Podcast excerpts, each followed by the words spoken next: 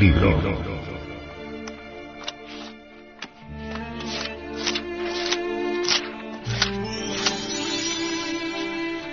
Tratado de Psicología Revolucionaria.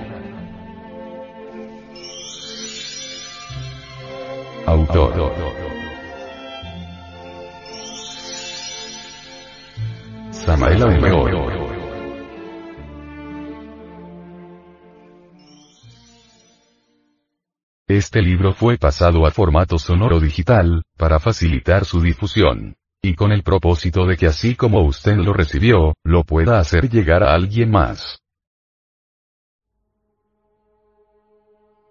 Capítulo 28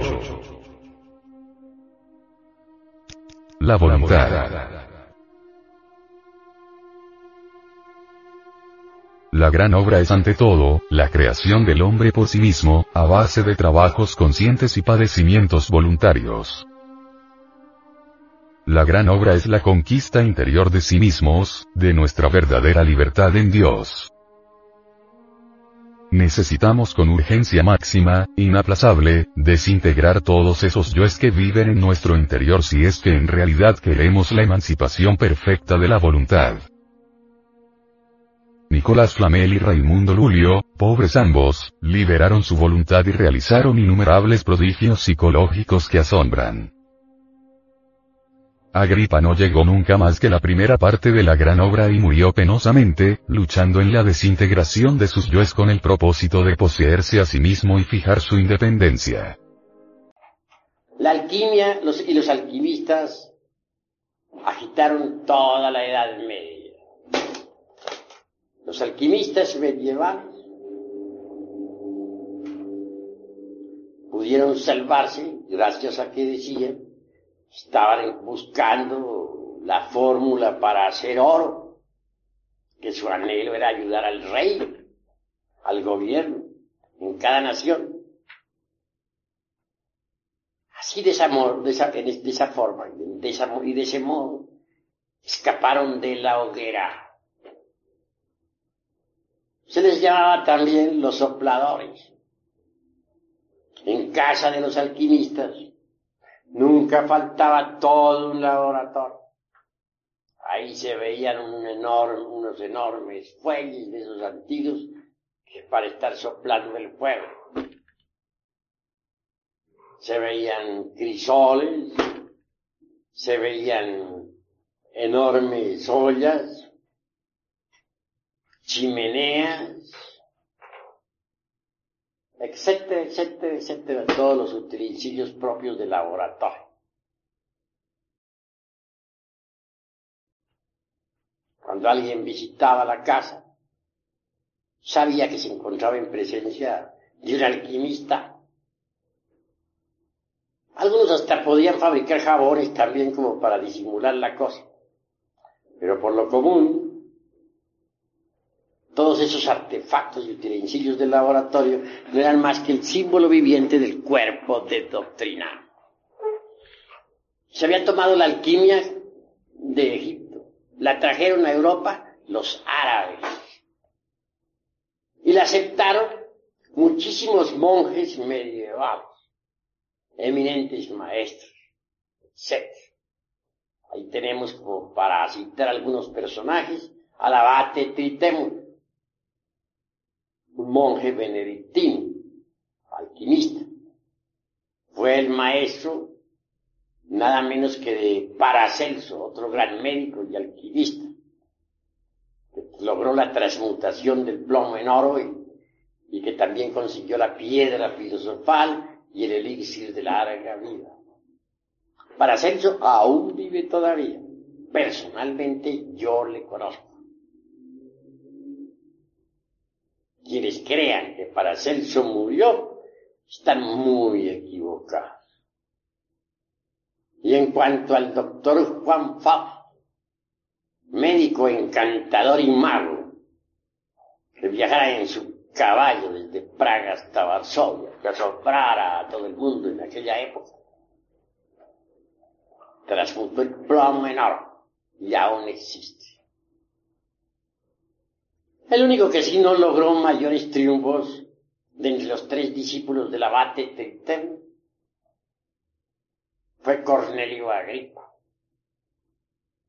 Este hombre cometió el error de ponerse a teorizar.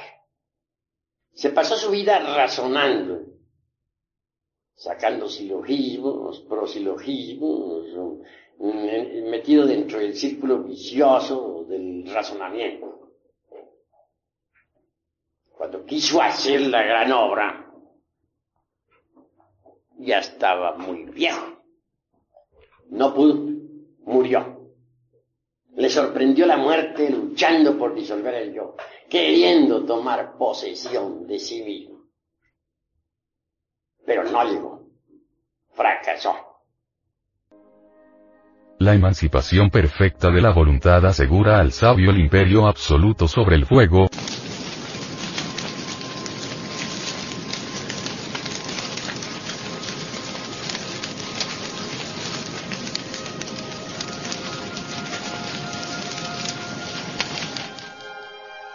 el aire,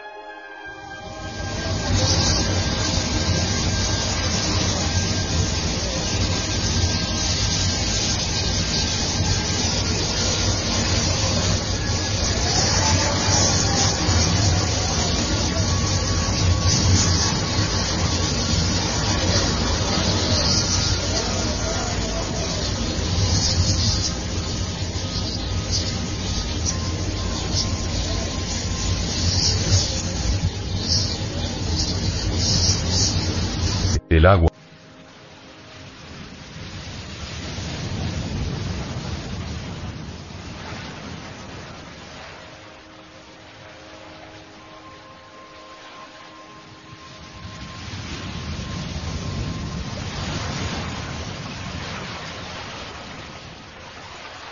y la tierra.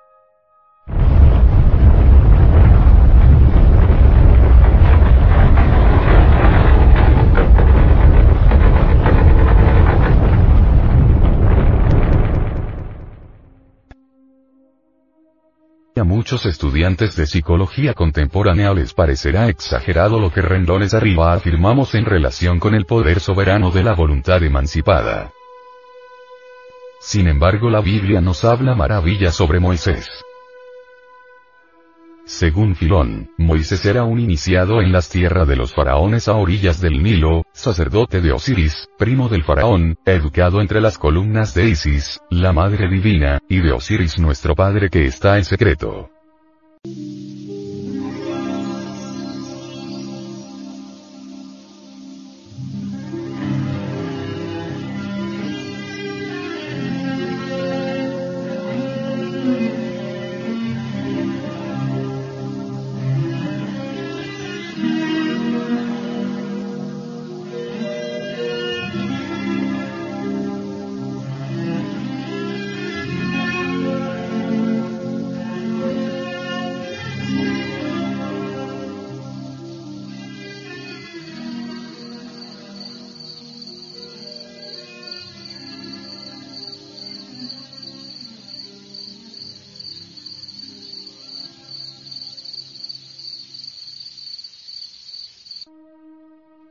Moisés era descendiente del patriarca Abraham, el gran mago caldeo, y del muy respetable Isaac.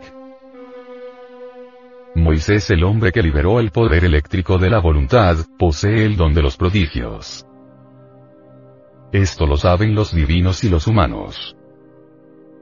Así está escrito.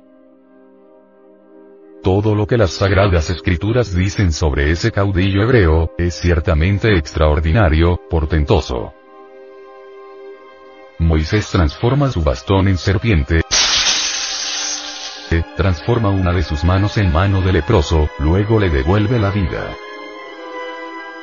La prueba aquella del zarzal ardiente ha puesto en claro su poder, la gente comprende, se arrodilla y se prosterna. Moisés utiliza una vara mágica, emblema del poder sacerdotal del iniciado en los grandes misterios de la vida y de la muerte. Ante el faraón, Moisés cambia en sangre el agua del Nilo, los peces mueren, el río sagrado queda infectado, los egipcios no pueden beber de él, y las irrigaciones del Nilo derraman sangre por los campos. Moisés hace más. logra que aparezcan millonadas de ranas desproporcionadas, gigantescas, monstruosas, que salen del río e invaden las casas.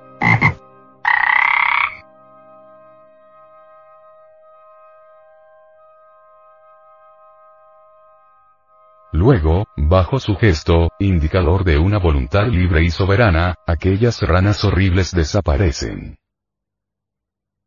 Mas como el faraón no deja libre a los israelitas, Moisés obra nuevos prodigios. Cubre la tierra de suciedad, suscita nubes de moscas asqueantes e inmundas, que después se da el lujo de apartar.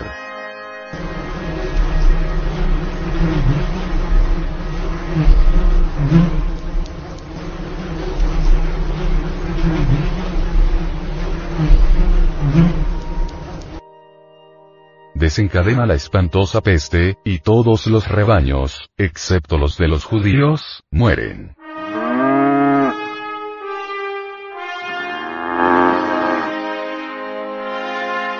Cogiendo allí del horno, dicen las sagradas escrituras, lo tira al aire y, cayendo sobre los egipcios, les causa pústulas y úlceras. Extendiendo su famoso bastón mágico, Moisés hace llover un granizo del cielo que en forma inclemente destruye y mata. A continuación hace estallar el rayo flamígero,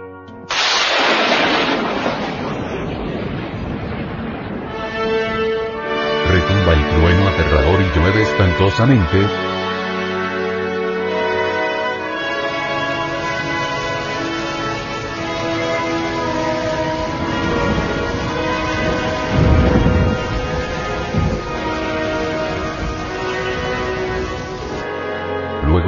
gesto devuelvo la calma. Sin embargo el faraón continúa inflexible. Moisés, con un golpe tremendo de su vara mágica, hace surgir como por encanto nubes de langostas, luego vienen tinieblas. Otro golpe con la vara y todo retorna al orden original. Muy conocido es el final de todo aquel drama bíblico del Antiguo Testamento. Interviene Jehová, hace morir a todos los primogénitos de los egipcios y al faraón no le queda más remedio que dejar marchar a los hebreos. Posteriormente Moisés se sirve de su vara mágica para hender las aguas del mar rojo y atravesarlas a pie seco.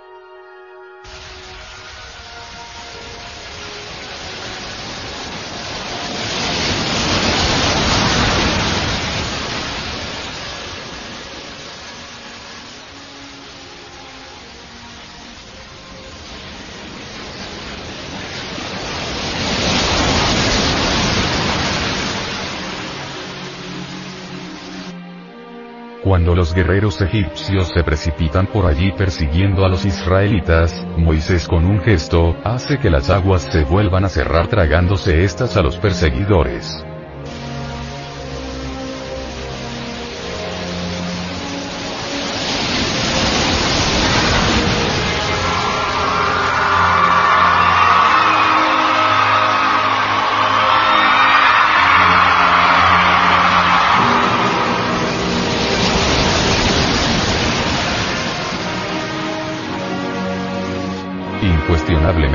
Muchos pseudo-ocultistas al leer todo esto, quisieran hacer lo mismo, tener los mismos poderes de Moisés, sin embargo esto resulta algo más que imposible en tanto la voluntad continúa embotellada entre todos y cada uno de esos yoes que en los distintos trasfondos de nuestra psiquis cargamos.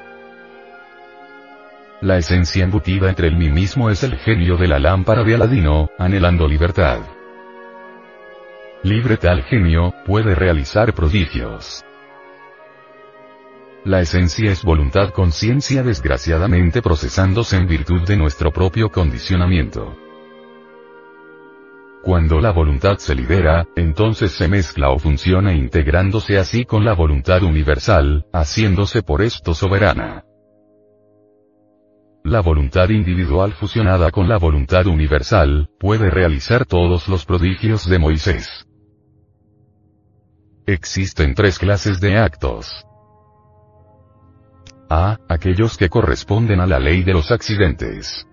B. Esos que pertenecen a la ley de recurrencia, hechos siempre repetidos en cada existencia. c. Acciones determinadas intencionalmente por la voluntad consciente. Incuestionablemente solo gentes que hayan liberado su voluntad mediante la muerte del mí mismo, podrán realizar actos nuevos nacidos de su libre albedrío. Los actos comunes y corrientes de la humanidad, son siempre el resultado de la ley de recurrencia o el mero producto de accidentes mecánicos.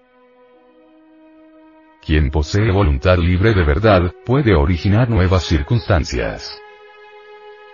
Quien tiene su voluntad embotellada entre el yo pluralizado, es víctima de las circunstancias. En todas las páginas bíblicas existe un despliegue maravilloso de alta magia, videncia, profecía, prodigios, transfiguraciones, resurrección de muertos, ya por insuflación o por imposición de manos o por la mirada fija sobre el nacimiento de la nariz, etc. etc. etc. Abunda en la Biblia el masaje, el aceite sagrado, los pases magnéticos, la lectura del pensamiento ajeno, los transportes, las apariciones, las palabras venidas del cielo, etc. etc. Verdaderas maravillas de la voluntad consciente liberada, emancipada, soberana. Brujos. Hechiceros. Magos negros. Abundan como la mala hierba.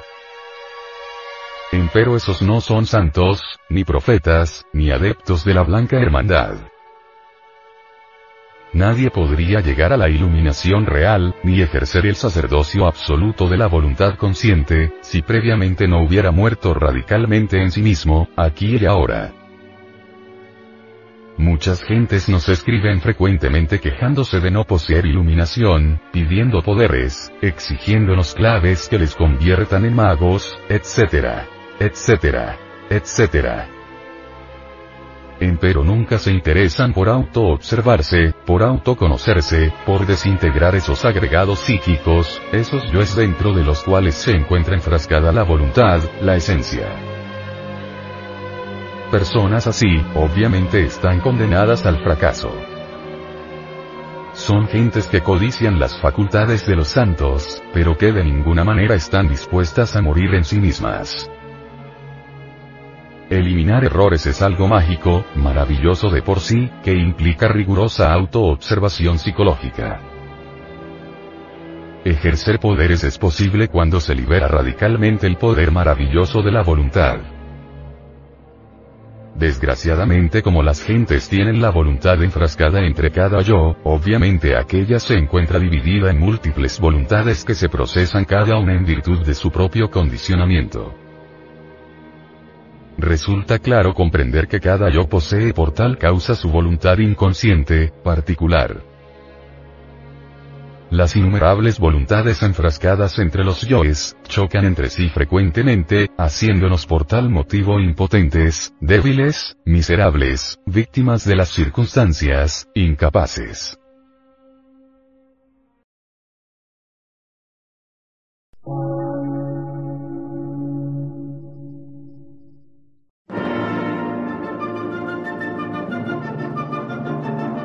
Emisora, gnóstica, transmundial. Por una nueva civilización y una nueva cultura, sobre la faz de la Tierra.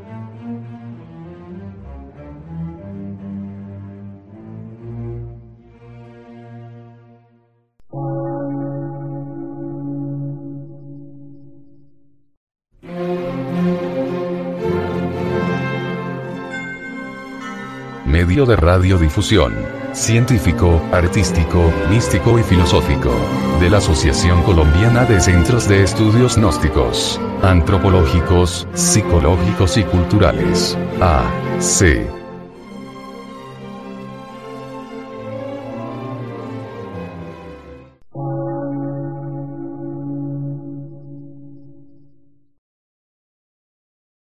Lectura en movimiento. Difusión sin fronteras.